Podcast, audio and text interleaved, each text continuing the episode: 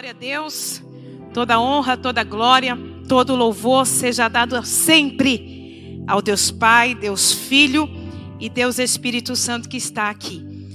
Que bom temos esta campanha para estarmos conectados ainda mais com o propósito de Deus. A família é o maior projeto de Deus na terra. É por isso que o inimigo se levanta tanto contra as famílias. É por isso que o diabo, ele luta tanto contra os matrimônios, os filhos, querendo destruir, querendo tirar a paz.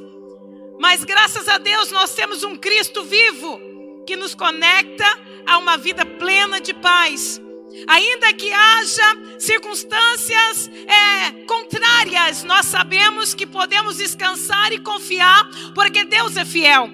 Eu não sei como você adentrou aqui nesta noite de sábado. Eu não sei como está o teu coração. E não sei como está a tua casa, a tua família. Mas nós estamos aqui num mover profético para este mês. Serão quatro sábados falando especificamente, ministrando especificamente sobre família, sobre restauração, sobre não se conformar com aquilo que Deus não tem para mim e para você. Aleluias. E talvez você pode estar aqui sozinho. Talvez a sua família não está aqui, quem sabe a sua família ainda não se converteu. Eu quero dizer para ti, aquieta o teu coração e somente creia, porque o Deus que nós servimos, ele é fiel para cumprir todos os seus propósitos. Eu me lembro que há 20 anos atrás eu entrei, vai fazer 20 anos no dia 13 de fevereiro. Eu entrei sozinha numa igreja, levantando as minhas mãos, recebendo aquela palavra e aceitando a Jesus. E eu me lembro que a minha mãe da fé, eh, ela disse para mim, Marisa, se você crê, Jesus pode trazer toda a sua família. Eu cheguei num dia que foi um culto de família. A palavra foi voltada para a família. E eu me lembro que quando o pastor dizia assim: Deus tem poder para restaurar a tua casa, Deus tem poder para restaurar a tua família e você ter a família que você sempre desejou desejou, não uma família perfeita, porque nós não somos perfeitos, mas uma família em que Cristo está impetrada nela, aonde há amor, aonde há paz e há concordância e há sempre restituição. Ele estava pregando e eu pensei assim dentro de mim, incrédula, desconhecedora da verdadeira palavra de Deus. Eu pensei assim: só se eu morrer, nascer de novo em outra família. Quando eu disse isso, o pastor no altar disse assim: alguém está achando que precisa morrer e nascer de novo. Ei, isso nunca vai existir, porque o homem é ordenado a morrer uma vez só. Deus está falando que hoje Ele tem poder para restaurar a tua casa. Aleluias, e eu trago a mesma palavra profética que eu recebi há 20 anos para dar abertura a este propósito sobre família e dizer para ti que Deus ele é poderoso para aproximar, para trazer, para juntar tu e a tua casa e servir o Senhor em plenitude. Aleluias, eu tenho né, a alegria de, de dizer que eu tomei aquela palavra, eu fiz como Abraão, eu imputei aquela palavra como justiça e no outro dia eu fui é, falar de Jesus para minha mãe, eu fui falar de Jesus para meus irmãos. E para a glória e louvor e amor de Deus, a minha família foi alcançada. Aleluia. Hoje tenho aqui minha mãe, minha irmã, convertida através deste dia, desta palavra profética. Meu esposo, a minha casa, meus irmãos. Aleluia. E aquele que não está, já já vai estar. E eu ontem falava com uma amiga minha de infância. E ela dizendo, e quando eu me converti, eu preguei para ela, convidei ela. Por muitas vezes eu, eu fui buscá-la para ir à igreja comigo. Todas as vezes que eu vou ministrar na minha cidade, lá no interior de São Paulo, eu convido, ela vai.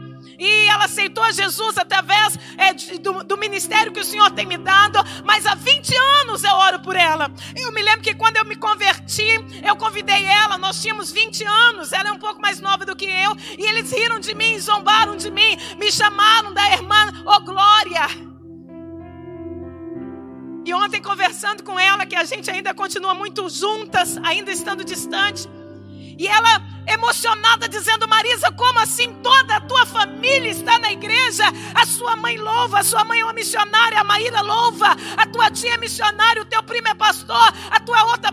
É tudo. E tudo começou através do meu sim para Deus. Através daquele dia que eu levantei as minhas mãos, ainda não havia ninguém é, convertido na minha família. E eu trouxe meus irmãos. A Maíra é uma grande ganhadora de almas, ela ganhou meu primo, ela ganhou outras pessoas e hoje a minha família de sangue, uma grande parte, está na presença do Senhor, por quê? Porque eu tomei posse da promessa, eu tomei posse da herança da palavra do Senhor para a minha vida. E é em cima desta palavra que eu quero ministrar nesta noite. Eu quero te convidar a pegar a sua Bíblia e abrir comigo no livro de Números, capítulo 27. Aleluias. Esta noite é uma noite em que você, em Deus, vai requerer tudo aquilo que é seu por direito. Aleluia. Números, capítulo 27 requerendo o direito da herança em Cristo Jesus. É noite de você requerer diante de Deus tudo aquilo que lhe foi proposto através da cruz do Calvário. Aleluia! Eu repito, eu não sei como você entrou aqui, eu não sei como está a tua casa, mas Jesus está, por isso você está aqui nesta noite. Números capítulo 27. Assim mesmo como você está sentado, nós vamos ler a partir do versículo 1. Aleluias. Então vieram as filhas de Zelofeade, filho de Efer, filho de Gileade, filho de Maquir, filho de Manassés, entre as famílias de Manassés, filho de José. São estes os nomes das suas filhas: Macla, Noa, Ogla, Milca e Tirza. E apresentaram-se diante de Moisés e diante de Eleazar, o sacerdote diante dos príncipes e diante de todo o povo, à porta da tenda da congregação, dizendo: Nosso pai morreu no deserto. E não estava entre os que rebeliaram contra o Senhor no grupo de Corá.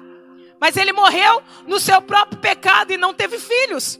Por que se tiraria o nome do nosso pai do meio da nossa família? Porquanto não te... só porque não teve filhos, dá-nos a possessão entre os irmãos de nosso pai. E Moisés levou a causa delas perante o Senhor. E disse o Senhor a Moisés: As filhas de Zelofeade falam do que é justo. Certamente lhes dará possessão de herança entre os irmãos de seu pai, e fará passar a elas a herança de seu pai. E falará aos filhos de Israel, dizendo: Quando alguém morrer e não tiver filho, então fareis passar a sua herança à sua filha. E se não tiver filha, então a sua herança darei aos irmãos dele. Porém, se não tiver irmãos, darei a sua herança aos irmãos de seu pai. Se também seu pai não tiver irmãos, darei a sua herança aos parentes mais chegados da sua família, para que possua isto aos filhos de Israel, será prescri prescrição de direito como o Salvador ordenou a Moisés. Incline a, a sua face um minuto. Pai, esta é a tua palavra, Senhor. Palavra essa poderosa. Palavra essa, Senhor, que vem, Senhor, nos lembrar do direito que nós temos através de Ti, Jesus. Através de Ti, Jesus, que nos deu como co-herdeiros de Ti que o Senhor rasgou o véu através daquele, daquele grito: Pai, está consumado.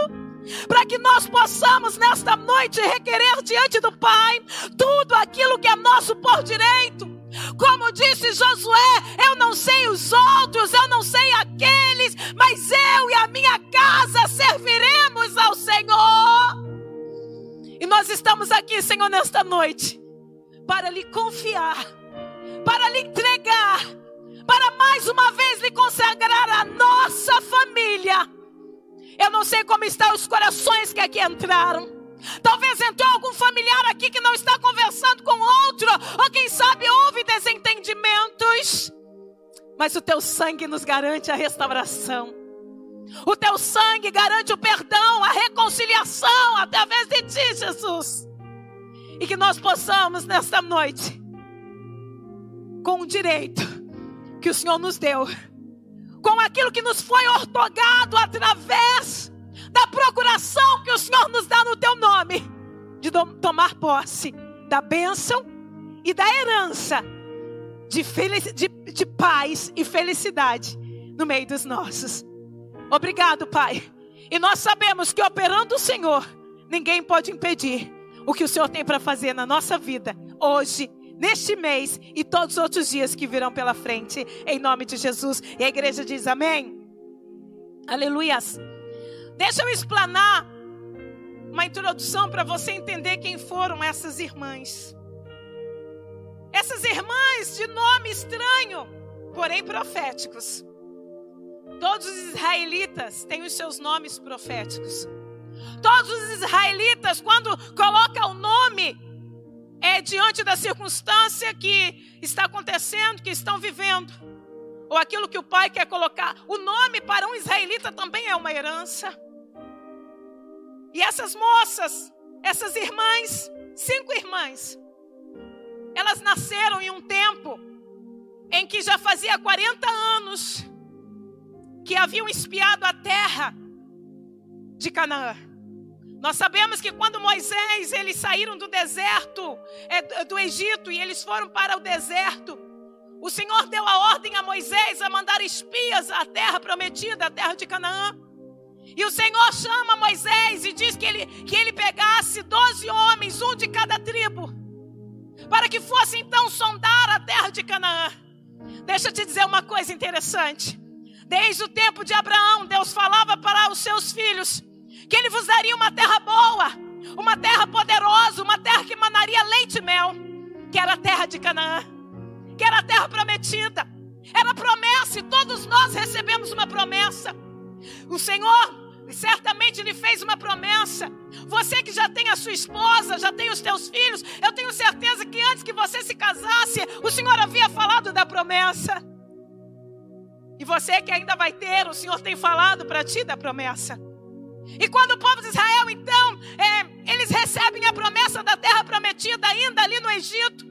Quando eles saem do Egito, atravessam o Mar Vermelho, então eles se aproximam é, deste momento profético em que Moisés tem uma ordem de Deus para então separar as tribos, para designar o papel, a lei, a ordenança a cada um. Então Deus pede que Moisés mande que doze homens de cada tribo vá a Canaã, a terra de Canaã, sondar aquela terra. Para ver como era, para que então eles pudessem tomar posse daquela terra que o Senhor já havia dado a eles. E cada um da, de sua tribo é escolhido por Moisés, e entre eles está Caleb e Josué. E eles sobem, mas somente dois entenderam o propósito e a palavra de Deus. Dez deles entraram na terra, mas eles não viram o que tinha de bom na terra. Eles não colocaram os olhos nele na terra que manava leite e mel. Eles não colocaram os olhos dele na riqueza daquela terra, na bênção que havia naquela terra. Aqueles dez homens colocaram os olhos no gigante, nos filhos de Anak, que eram gigante, nas tribos ali que seriam todos inimigos deles. Mas enquanto esses dez homens incrédulos fixava os olhos deles nos problemas, nas dificuldades, enquanto eles colocavam os olhos nos obstáculos, na dificuldade. Ei, eu já estou numa palavra profética já de família. Toda família tem, seu, as suas, tem as suas diversidades, tem as suas dificuldades. E a terra prometida não era diferente. Mas dois homens, Josué e Caleb, quando eles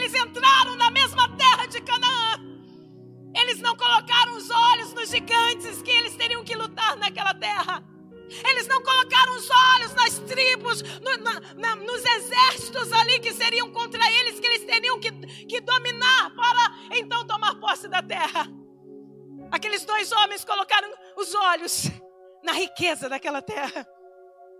Eles colocaram e entenderam que verdadeiramente Deus estava certo. A terra era boa. A terra manava leite e mel.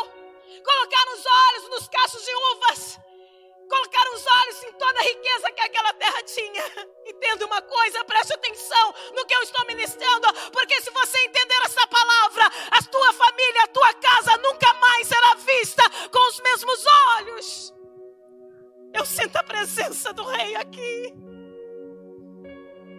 Caleb e Josué, eles ficaram maravilhados com a beleza das frutas daquela terra. O cacho de uva, eles tiveram que colocar elas, é, é, encaixar elas num grande, numa grande vara. E Caleb e Josué colocaram no ombro, e eles em dois tiveram que levar aquele cacho de uva. Todo o cenário, toda circunstância, ela vai depender de onde você está colocando os teus olhos e no que você está apostando. Enquanto aqueles dez incrédulos colocaram os olhos só na dificuldade da terra, só nos problemas que existiam na terra. Caleb e Josué, eles olharam para a beleza, para a riqueza e para a verdade que o Senhor havia dito. Então desce aqueles dez homens e chega contando para Moisés. Moisés disse: Como é a terra? A terra tem montanhas, a terra tem muitos inimigos. A terra tem gigantes, filhos de Enaque. A terra ela é uma terra com muita dificuldade de se conquistar. Incrédulos, sabe por quê? Porque em todo o tempo o Senhor já havia dito que ele já havia dado a eles aquela terra. Já era deles, não importa quem estava lá dentro. E quem entendeu isso, Josué e Caleb. Então eles não perderam tempo se preocupando com as dificuldades. Porque eles sabiam que as dificuldades era de propriedade de Deus.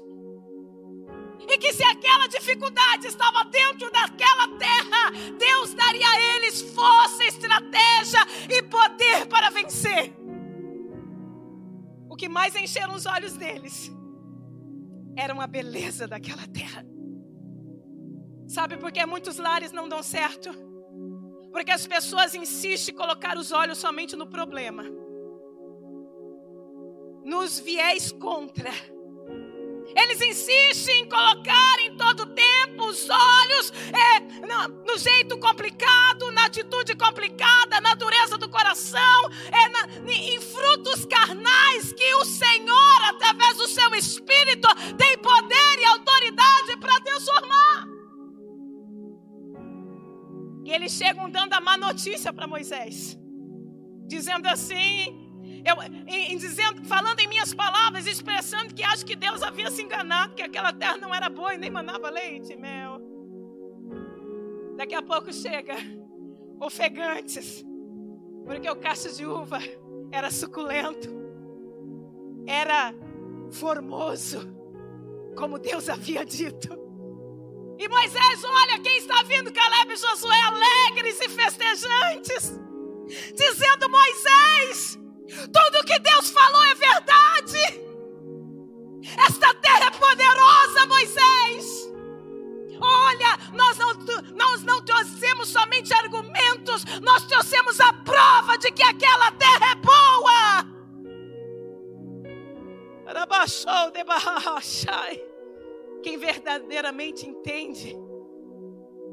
não trazem só as murmurações e as reclamações, mas eles trazem a verdade de Deus.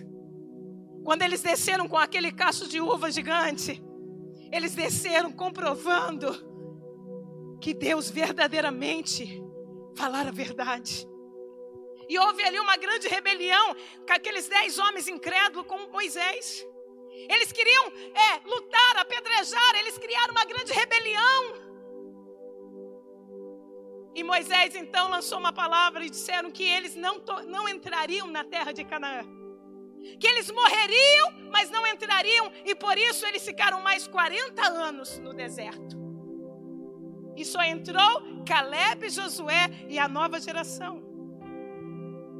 Porque eu precisei fazer essa explanação para você entender que quando eles passaram-se os 40 anos, aqueles incrédulos, rebeliados, morreram e não entraram na terra de Canaã. Então Moisés estavam dividindo as heranças das doze tribos, dividindo as terras, por quê? Porque quando eles entrassem em Canaã, eles iam possuir o território deles, cada tribo, cada, cada homem, cada autoridade da sua tribo, eles teriam a sua terra, eles teriam um lugar certo.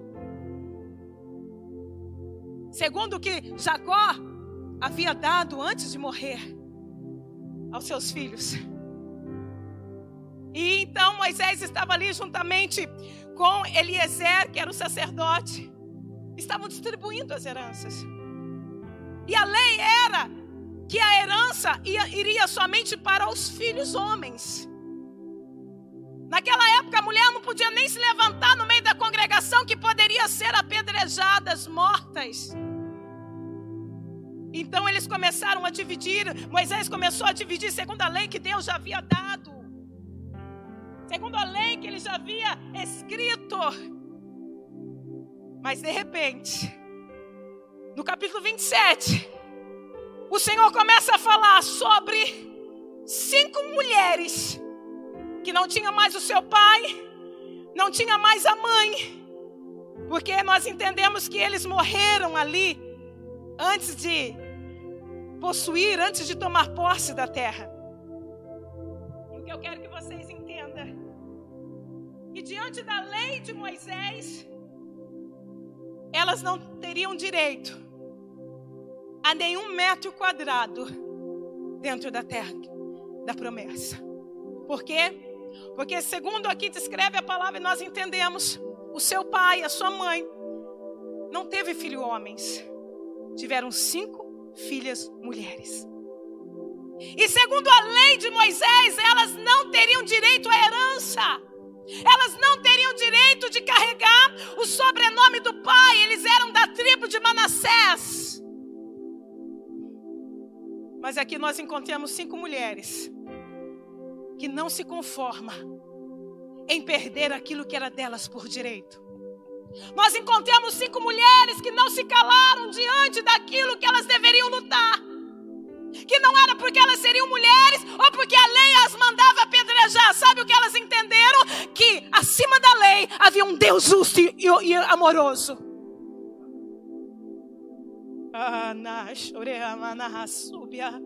Aleluias. Havia um Deus poderoso Havia um Deus tremendo que pelejaria por elas. Elas entenderam isso.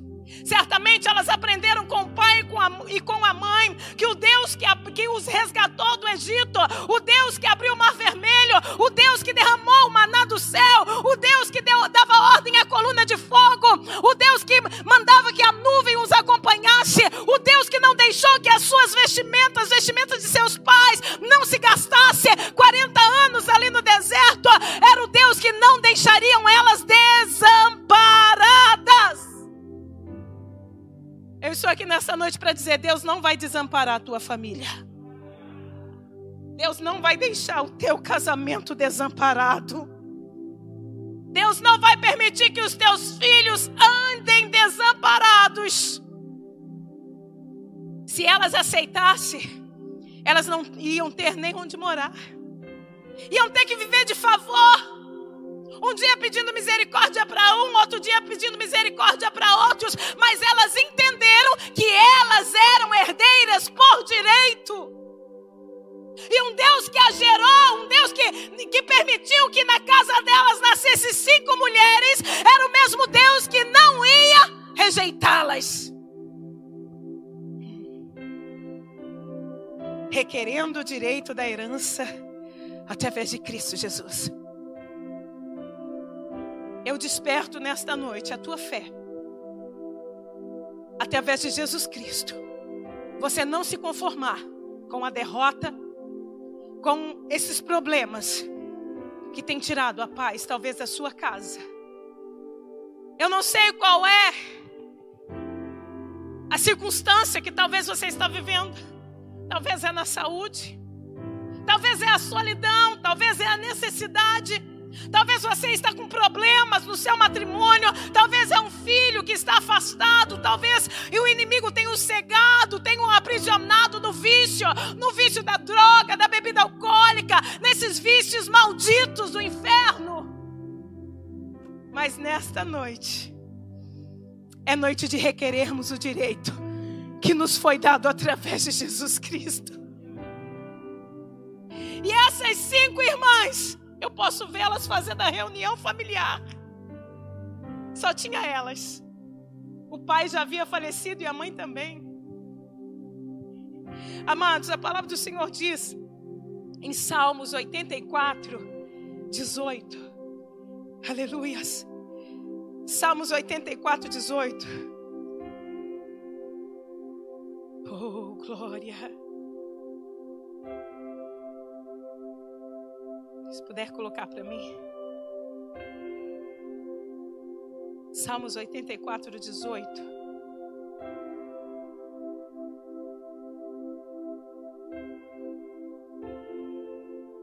abrir a Bíblia. Aleluia. Deixa eu ver onde está aqui. Não tenho 18. Deixa eu ver se eu estou vendo certo. É Salmos.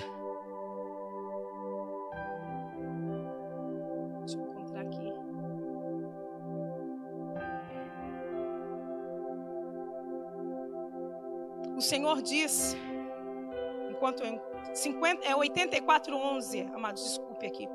Porque o Senhor Deus é sol e escudo. O Senhor dá graça e glória. E Ele não nega nenhum bem àqueles que andam retamente. Amados, toma posse desta palavra.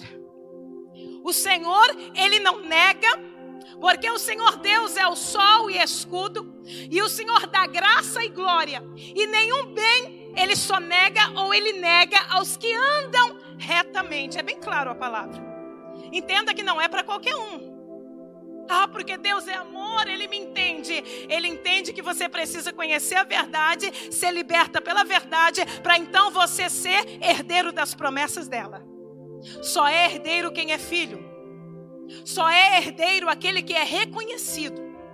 Ainda que não seja filho, para estar no, no testamento, ele precisa ser escolhido, reconhecido. A mesma coisa de Daniel na cova dos leões. Há muitas pessoas que vivem com essa, com esta, é, com esta frase como se fosse um chavão. Ah, o Senhor vai me livrar da cova dos leões. Porque livrou Daniel, sim. Livrou Daniel de aproximadamente 70 leões, segundo os historiadores, famintos em jejum. Mas por que o Senhor livrou eles? Porque Deus enviou anjos naquele, naquela cova e fez com que Daniel passasse a noite tranquilamente no meio daqueles leões famintos. Por quê? Porque quando o rei chama Daniel e diz: O Deus que tu serve continuamente, ele há de ter te livrado. E ele grita lá de dentro: Oh, vive o rei sim, por Deus que eu sirvo continuamente. Ele enviou anjos porque ele viu em mim inocência. Nós somos pesados todos os dias por Deus.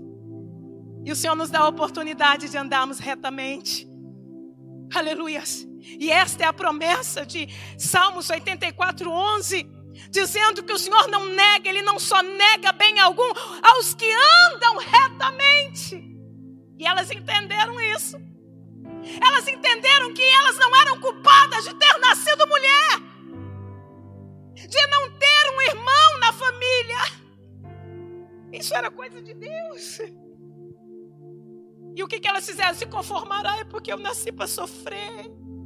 Ah, porque a minha família é, é uma família desgarrada, família que não tem sorte. É uma... Amados, aquele que está em Cristo Jesus torna-se nova criatura. A palavra garante todas as coisas se faz novo.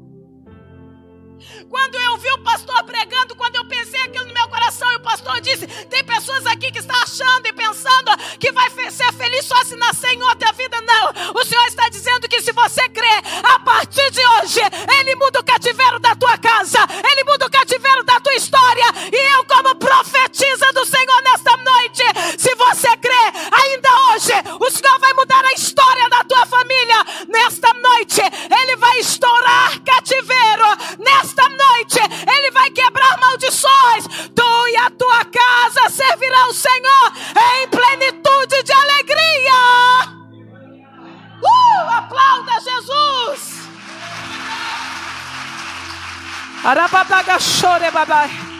Me dá mais microfone, por favor, mais microfone. Aleluias. E eu tomei posse. No outro dia, eu saí semeando aquilo que eu havia ouvido e eu tenho colhido até o dia de hoje. E aquelas cinco moças fizeram uma reunião. a reunião na sua casa. A mais velha era, era Macla. Macla. Esse nome em hebreu quer dizer confiança. A irmã mais velha é confiante. Ela chama as suas quatro irmãs e diz: Olha, nós confiamos no Deus de nossos pais. Nós confiamos nas, na, na, em tudo aquilo que Ele nos contou a respeito de Deus. E chama ela, sua irmã, sua segunda irmã, Noa. Noa. Noa quer dizer, significa aquela que se não, não se detém, aquela que não deixa que nada e ninguém a detém. Ela disse: Noa. E Noa não permitiu que a circunstância, que o medo da lei, o medo da morte, o medo da pedrada, ela não permitiu que isso abarrasse e dissesse para sua irmã, é, Macla, dizendo assim: Não, eu acho que não é bom. Você precisa ter confiança no Senhor. E você não pode deixar que nada te detenha de viver o propósito de Deus. Você não pode deixar que nada impeça, que nada te segure e te impeça de estar aqui neste mês, buscando e clamando e chorando, se for possível, pela tua casa, porque o Deus de Israel, o Cristo vivo, Ele é poderoso para mudar cativeiro. Eu vejo nesta noite, eu ouço barulho nesta noite de cativeiros sendo quebrados, barreiras sendo destruídas. Eu ouço barulho de gigante caindo por terra, porque operando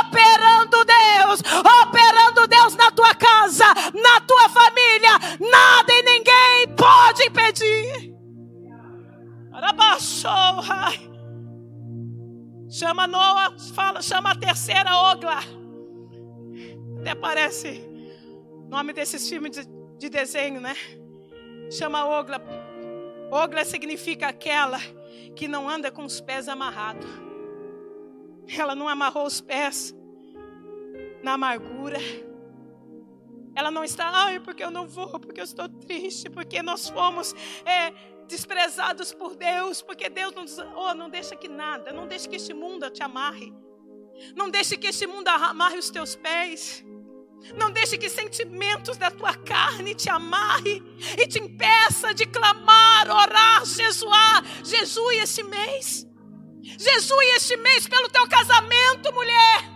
Jesus, mamãe, pelo teu filho. Ah, pastor, o meu filho está na droga, mas o sangue de Jesus é poderoso para neutralizar todo o poder desta porcaria de droga.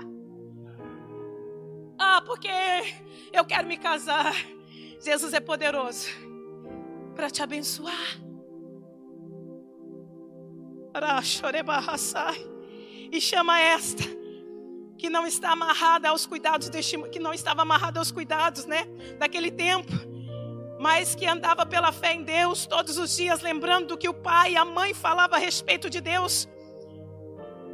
E depois a reunião começou a se, se a se iniciar, e eu posso ver elas sentadas na tenda.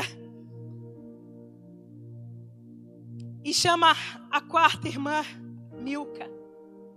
Milca. Significa aquela que tem autoridade. Autoridade, não autoritária. Nós temos que ter a autoridade de Deus na nossa vida. Elas não eram autoritárias. Elas tinham a autoridade de Deus. A autoridade de Deus vem junto com a humildade. Vem junto com a, a, a prudência. Junto com o domínio próprio e junto com a manifestação do Espírito Santo, que é sabedoria para a nossa vida. Aleluias! Aleluias! Ela representa a autoridade de Deus sobre cada um e cada uma de nós. E chega a quarta, Tirza, por fim. Tirza significa aquela que deleita. Isso quer dizer para nós hoje que não importa a circunstância, vamos deleitar na promessa, vamos deleitar na verdade de Deus, vamos deleitar nesta verdade que nos está otorgada através do Espírito Santo. Que mil cairão do nosso lado, dez mil à nossa direita, mas eu e você não seremos atingidos, a nossa casa vai permanecer, o nosso lar vai continuar a estar estruturado na rocha que é Cristo Jesus. E elas conversam entre si e dizem: oh, Nós não vamos aceitar isso. Porque é a lei de Moisés. Mas o Deus que os nossos pais nos falaram, Ele jamais nos deixaria desamparada. Se o nosso Deus é o Deus de nossos pais, que não os desamparou no Egito, que não os desamparou no deserto, não, nos fez, não os fez morrer de fome e de sede, Ele também não vai fazer conosco. E esse é o Deus que nós servimos, Guilherme. É um Deus que não nos desampara. Aleluia. Nunca viu filho mendigar pão, nem a sua descendência passar necessidade. E elas pegam, respiram fundo e fazem o quê? Elas vão até o arraial, onde estava tendo a reunião, aonde estava tendo ali é, a assembleia, só os homens, só os descendentes das tribos pela lei, elas não poderiam se apresentar ali pelas leis, elas poderiam ser apedrejadas. Mas diante de Deus elas estavam justas. E eu quero dizer nesta noite: não importa o que o inimigo quer te acusar, o quer te apontar. Se você se arrependeu, se você abandonou o seu pecado e se você tem se alinhado com Ele, o sangue de Cristo te justifica nesta noite. O nome de Jesus é como advogado seu diante do tribunal desta noite. E elas vão e se apresentam diante de Moisés e diante de Eleazar, o sacerdote, e diante de todos os príncipes e diante de todo o povo, a porta da tenda da congregação. Imagina as cinco chegando lá. As cinco, as cinco moças. Aparentemente todo mundo olhava com os olhos de, de desprezo, de, de coitadas. Porque todo mundo conhecia todo mundo, ainda que era muito, milhares de pessoas, eram as tribos. E eles sabiam que elas eram filhas de, Zole, filhas de Zelofe, Zelofeade. Sabia que ele havia morrido, que a mãe havia morrido e que não tinha irmão e que elas iam viver a mendigar.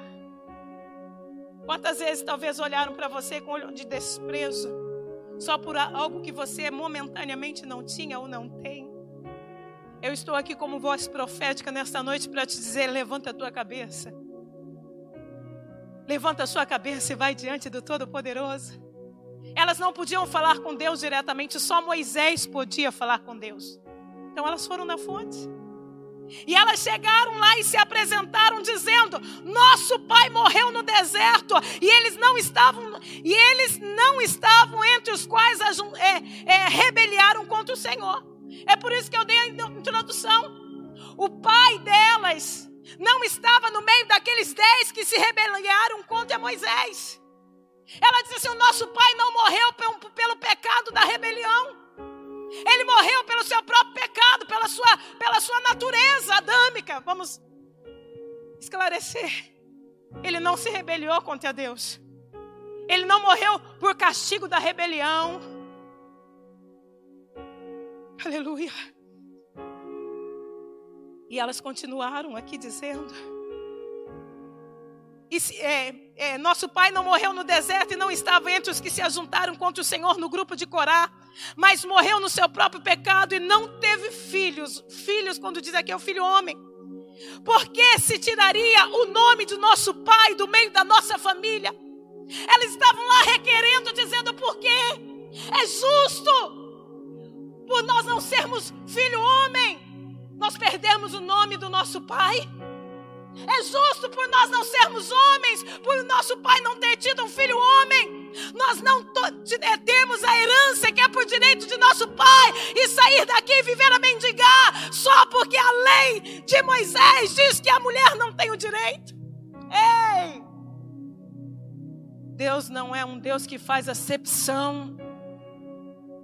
Se é pobre, se é rico, se tem, se não tem.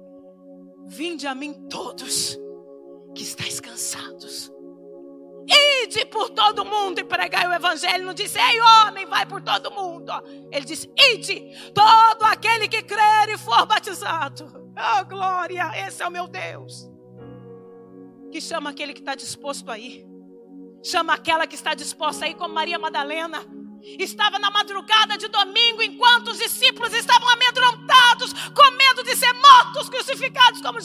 Maria Madalena estava lá, dizendo, achando que era o jardineiro, dizendo: Onde você colocou ele? Me diga que eu vou buscá-lo. Deus está convocando uma igreja com ousadia. Uma igreja confiante, confiante como essas mulheres e ela que continuou dizendo: Porquanto não teve filhos, dá-nos a possessão, ou seja, dá-nos a herança entre os irmãos de nosso pai. Porque a herança iria para os irmãos do pai delas. Uma injustiça. E aprenda uma coisa, igreja. Se há uma coisa que o nosso Deus jamais será, é injusto. Ele é justo prometeria e não cumpriria? Ele não é homem para que minta, nem filho, homem do, filho do homem para que se arrependa. Tudo que ele nos prometeu, ele vai cumprir. E quando ela chega diante dele, diz isso. A palavra do Senhor diz que Moisés não soube o que dizer. Moisés não soube o que responder a elas, Luana. Talvez Moisés engoliu seco. Olhou para o sacerdote, olhou para os príncipes. Os príncipes talvez fizeram assim: Isso aí é problema seu, Moisés, e de Deus. Tem coisas que é só eu você e Deus. Ninguém sabe falar por nós. Ninguém vai conseguir responder por mim e por você, a não ser nós, diante do Todo-Poderoso. E a palavra do Senhor diz que então Moisés pegou a causa daquelas cinco filhas e levou diante do Todo-Poderoso. Levou diante do Todo-Poderoso. Coloca para mim Atos, Efésios 3,14. Efésios 3,14. Oh. Nesta noite, é noite de você já começar a pegar a tua causa. Por esta causa, Paulo, Paulo escreveu: Por esta causa, eu me ponho de joelhos diante do Pai. Este mês é uma causa familiar. É a oportunidade que você tem de ver o poder de Deus se manifestando dentro da tua casa. E Moisés colocou a causa daquelas filhas que requeriram, foram requerer, foram pleitear diante de Moisés o que era justo. Eu não sei qual tem sido a última palavra. Talvez o amor que acabou, a paciência. Talvez não estão tendo compatibilidade. Talvez é as finanças, a dívida chegou, bancarrota está batendo na porta.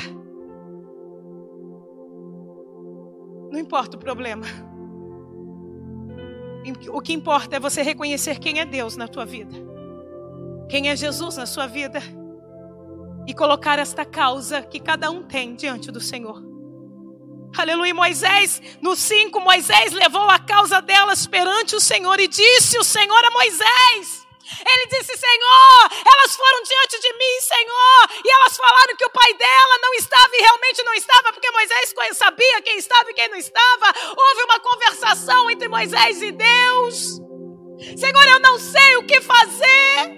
Se, se Moisés foi até Deus, Moisés não queria ser injusto. E quando ele chegou diante do Senhor, o Senhor falou com Moisés, dizendo: Moisés, as filhas de Zelofeade falam do que é justo. Moisés, elas estão certas. Certamente, Moisés, certamente é a palavra que está aqui na minha tradução.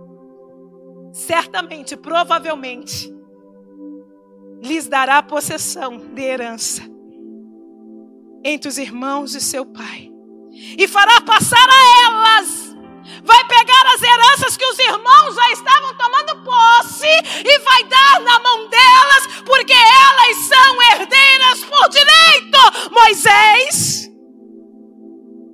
ninguém vai roubar o que é seu. Ninguém vai roubar o sonho da tua família.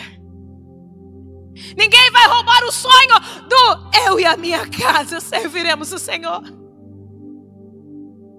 Não vai ser o vício não vai ser o adultério, não vai ser nenhuma praga do inferno, porque esta campanha é para estourar cativeiro. Esta campanha é para mudar histórias nesta cidade do Morro da Fumaça, em lares que assim crerem. Aleluia! Aleluia! E aquelas cinco moças ali, Talvez alguém esperando, dizendo: Moisés, talvez vai descer e mandar que Deus mandou apedrejar elas. Ei, Deus é justo, Ele é justo. E hoje você não precisa ir até Moisés. O véu do templo foi rasgado. E você tem oportunidade hoje, enquanto eu ministro essa palavra profética, você entrar no Santo do Santo e dizer: Senhor, eu estou aqui pela minha família. Eu me lembro que naquele dia que eu me converti, naquele culto, o final da mensagem, o pastor disse, eu assustada, que era o primeiro dia mesmo naquela igreja, e um povo avivado. E o pastor, na oração, na hora da oração, todo mundo em pé, o louvor já estava posicionado, e eu ali, ouvindo aquela palavra, aquela palavra entrando no meu coração, o louvor já tinha quebrado barreiras na minha vida. Por isso, o louvor que sobe aqui em cima precisa estar consagrado, precisa estar totalmente entregue ao Senhor, porque a partir do momento que o louvor inicia, os céus começam a se mover no meio da igreja e barreiras começam a ser destruídas destruída, cativeiros começam a ser quebrados. E o pastor disse assim: se você crê que hoje Jesus ele entra na tua casa, se você crê que hoje o Senhor começa a mudar a história da tua família, minha família estava toda dispersa. Meu pai havia falecido quatro anos e a gente sofria muito. A Maíra tinha dez anos. Na época, quando meu pai faleceu, ela tinha 10 anos. Quando eu aceitei a Jesus, ela tinha 13. Todos estavam sofrendo. O diabo achou que estava venc tinha vencido. E o pastor disse: se você crê, você vai bater os teus pés no chão e você vai começar a requerer, dizendo: Senhor, eu quero a minha família de volta. Senhor, restaura a minha família. E de repente parecia que havia um exército dentro daquela igreja marchando. E eu olhei para a direita marchando, olhei para a esquerda. Eu falei: o quê? Eu também marcho. E eu comecei a dizer no meu primeiro dia numa igreja, dizendo: Senhor, se tudo isso é verdade, eu quero a minha minha família de volta. Aleluias! E eu marchando ali, já parecia que eu né, já estava ali há tempos. E no outro dia, o Espírito Santo convenceu toda a minha família que eu fui atrás, dizendo: Eu aceitei Jesus, agora eu sou crente, eu sou evangélica. E, e isso foi uma quarta-feira, terça-feira, eu acho. E eu disse assim: ó, Na quinta-feira tem culto e vocês vão tudo. Vamos tudo para o culto. Fui até a minha mãe, meus irmãos, e fui renunciando. Fui renunciando namoro, fui renunciando pecado. Eu me lembro, amados, quando o Espírito Santo ele entra no nosso coração. Quando o Espírito Santo ele entra verdadeiramente, quando verdadeiramente você se arrepende e decide viver a Cristo, ele entra na tua vida. Porque eu me lembro como se fosse hoje, eu saindo da porta da igreja, bem assim tinha um, um trailer de cachorro quente, e eu me lembro que eu olhei para aquele trailer e eu disse: da maneira que eu entrei aqui, eu não posso mais viver. Quando eu entrei nessa igreja, eu era uma pessoa, ou eu me torno outra pessoa, ou eu continuo ser o fracasso que eu era, e fracasso eu não vou ser mais. O Espírito Santo me convenceu. O Espírito Santo tem que te convencer. Porque se você não crer, se você não decidir, você impede. Deus, ele podia ter feito tudo isso, ele podia ter, sem aquelas mulheres pedir, sem aquelas moças pedir, ele poderia ter é, intervido, ele poderia ter falado com Moisés. Mas sabe de uma coisa? O Senhor nos deu livre-arbítrio. E Ele respeita aquilo que Ele nos deu. Ele respeita, Verônica. Ele só faz aquilo que nós permitimos. Ele só atende aquilo que nós pedimos. Aleluia, a palavra é clara nisso. A palavra é clara em nos fazer entender isso. Aleluias. Aleluias. 1 João 5,14. 1 João, primeira carta de João 5,14. Aleluias. E esta é a confiança que temos para com Ele. Que se pedirmos alguma coisa segundo a Sua vontade, Ele nos ouve. Olha aqui, amados. Se pedirmos alguma coisa segundo a minha vontade, segundo a tua vontade.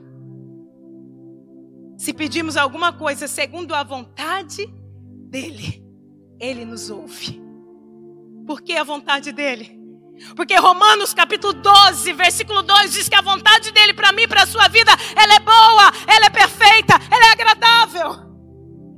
Jeremias capítulo 29 diz: Pensei eu os pensamentos que tenho a respeito de vós, pensamentos de paz e não de mal Aleluia. Mateus 7, 8 também fala sobre isso. Pois todo aquele que pede, recebe, e o que busca, encontra, e aquele que bate, a porta se abre. Ele espera que você. Porque elas receberam a vitória? Porque elas requereram. Porque elas foram reivindicar o que era delas por direito. E nós temos essa liberdade através de Jesus Cristo diante de Deus. De dizer, Senhor, o Senhor me salvou, o Senhor me libertou. Hoje eu sou serva do Senhor, sacerdotisa real do Senhor. E eu tenho direito a todas as heranças nesta terra e no que está por vir. Eu não aceito aquilo que o inimigo tem proposto. E o Senhor vai olhar para o meu coração. Se eu tenho andado reta, se eu tenho andado justa através de Jesus Cristo e a Sua palavra, a vontade dEle vai ser boa, perfeita e agradável. E vai superar o meu pedido. A vontade de Deus, ela sempre vai superar o que você pediu. Vai superar, sempre vai ser infinitamente melhor. Salmos 9 10. Os que conhecem o teu nome confiam em ti, pois tu, Senhor, jamais abandona os que te buscam. Salmos 46 1. Deus é o nosso refúgio, a nossa fortaleza, auxílio sempre presente na adversidade. Salmos 121 2. O meu socorro vem do Senhor, que fez os céus e a terra. Segundo Samuel 22 36. Tu me dás o teu escudo de livramento e a tua ajuda me faz forte. Porque elas receberam. Porque elas não se conformaram. Você não pode se conformar com aquilo que não é de Deus para a tua casa. Você tem que somente aceitar o que é promessa. A palavra do Senhor diz que as promessas do Senhor, elas não trazem dor. As bênçãos do Senhor não acrescentam dores, mas é fonte de toda riqueza. E quando então o Senhor falou com Moisés: Olha o que essas mulheres conquistaram. Elas não conquistaram só para o dia dela, para a geração dela, para a família dela. Elas conquistaram através de uma atitude, através de uma verdade, através de uma justa justiça para todo o povo de Israel. E isso acontece até o dia de hoje. Até o dia de hoje em Israel, se numa família nascem dez mulheres e nenhum homem, por causa das filhas de Zelofeate, elas são dignas e têm o direito de receber a herança. Porque há milhares de anos atrás, cinco mulheres não se conformaram. E elas requereram. E Deus gostou. Deus gosta de ousadia. Não se entregue. Não fique aí entregue. Ah, porque tá ruim, porque tá aí, se levante. Não se entregue, amadas. Maior é aquele que está conosco. Ah, porque no passado, porque não importa é hoje, as coisas velhas se passaram, tudo se fez novo, e a tua mente tem que ser renovada, o teu entendimento tem que ser renovado no Senhor. Aleluia. E o Senhor disse mais a Moisés: Falará aos filhos de Israel, dizendo: Quando alguém morrer e não tiver filho, então fareis passar a sua herança à sua filha. Ei, não é só para a casa dela, não, é para outros. Fala para todos os outros, fala para todas as tribos. o que você está fazendo hoje pela tua casa passará de geração a geração. O Cristo que tu tens levado para dentro da tua casa hoje, o verdadeiro Cristo, até que Jesus volte, passará de geração em geração. Talvez a maldição te acompanhou até aqui. Mas aqui para frente é só bênção e milagre. Oh, Talvez houve é, enfermidades, famílias, vô, vó, pai, mãe. Talvez você está aí chega, esperando chegar em você, não vai chegar não. Porque a palavra do Senhor diz em Isaías que o Senhor levou na cruz toda enfermidade. Todo o castigo que nos traz paz foi lançado sobre ele. Você não pode aceitar aquilo que não é da parte de Deus para a tua vida. Você tem que dizer, Senhor, eu só aceito a tua vontade para minha casa. Só a tua vontade, Senhor, eu quero para minha vida. Ainda que não seja minha, Senhor, mas eu tenho aprendido nesta noite que a tua vontade ela é muito melhor do que a minha. Ela vai me surpreender muito mais. Ela vai me trazer paz, alegria. Oh, e o Senhor continuou dizendo: E se não tiver filho, então a sua herança darei irmão deles. Os irmãos só vai ter a herança, os irmãos do pai, só se não tiver nenhuma mulher. Deus não faz acepção de pessoas. Deus ama todos de maneira igual. Deus ama a tua casa. Deus ama o seu casamento. Deus ama os teus filhos. Deus ama você. Você é especial. Você é especial, mas por que tanto sofrimento? Aonde Deus está no meio de todo esse sofrimento? Ele está quando Ele deu o filho dele para morrer na cruz por você e você ser livre de toda essa maldição. O amor de Cristo, o amor de Deus na nossa vida, ele é revelado através de Jesus Cristo, sendo entregue como Cordeiro vivo. Eu me lembro um dia, talvez eu já contei aqui em uma das minhas ministrações, quando eu ainda estava morando nos Estados Unidos, que eu estava num culto de, eu, ouvindo um culto de Joyce Meyer, e ela contando é, no, no, no, estado do Texas, numa grande igreja, onde havia um grande coral, e um, um o líder do coral era um homem muito amado, muito querido por toda a igreja, e ele tinha um filho, e ele estava preparando este filho para substituí-lo. E este filho também é, é, tinha a mesma carisma do pai diante da igreja, a igreja o amava, até que um dia do nada esse filho adoece e o diagnóstico chega, era um câncer. E o pai e a igreja em todos os Estados Unidos começam a orar por esse moço. E um dia no hospital, o filho, muito mal, ele no quarto de espera, na sala de espera com a sua esposa. E toda a igreja orando, e campanhas de oração, e todos crendo no milagre. E um dia que o moço não passou bem, chega o médico muito triste no quarto e diz para ele: chama ele pelo nome diz: O seu filho não aguentou e partiu. Joyce Maia conta que este pai começou a gritar. Ele saiu daquela sala e foi para um corredor onde tinha café, e ali ele começou a chorar, e ele deu um soco na mesa, e ele disse: Deus, aonde o Senhor estava que deixou meu filho morrer? E Deus falou com voz audível para ele, no mesmo lugar, quando meu filho morreu por você na cruz. Mesmo lugar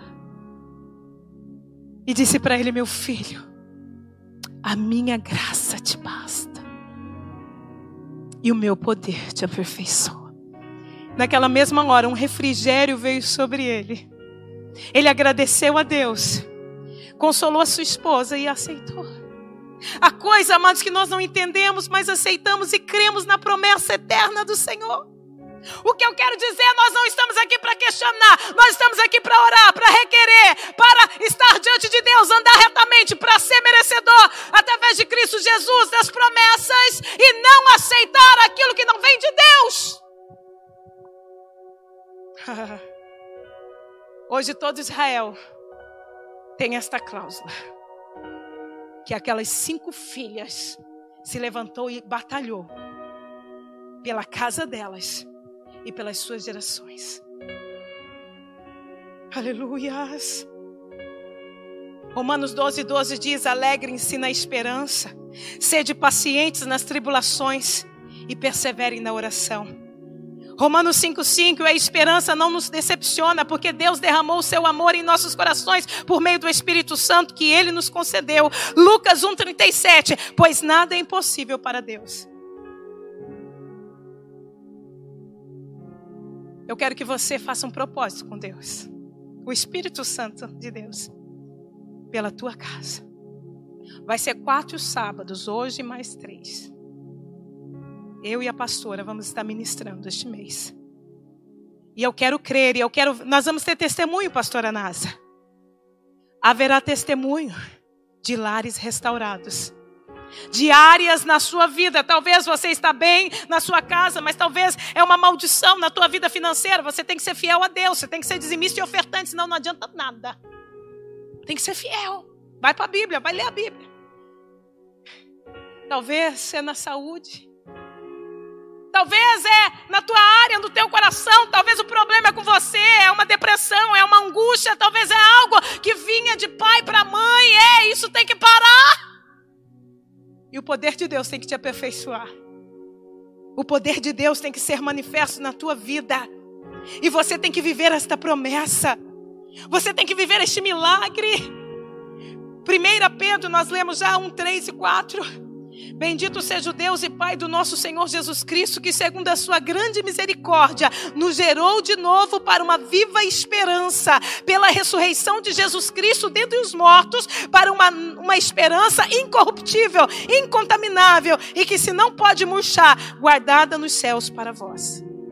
Somos herdeiros de Deus, fomos gerados de novo pela misericórdia de Jesus Cristo para sermos herdeiros com Ele, uma herança incorruptível, conforme o versículo acima, gerados de novo, por quê? Porque éramos jambuzeiro bravo, oliveira brava.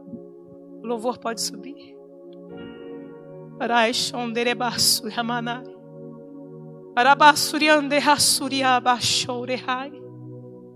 Oh, aleluias.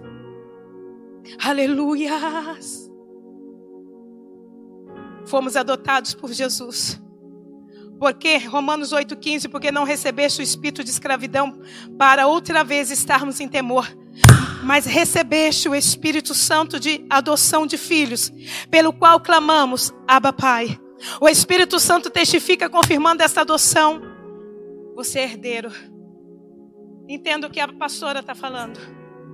Você não foi salvo para viver numa vida de angústia para viver numa vida de opressão familiar. Ei, mulher, seja uma mulher sábia.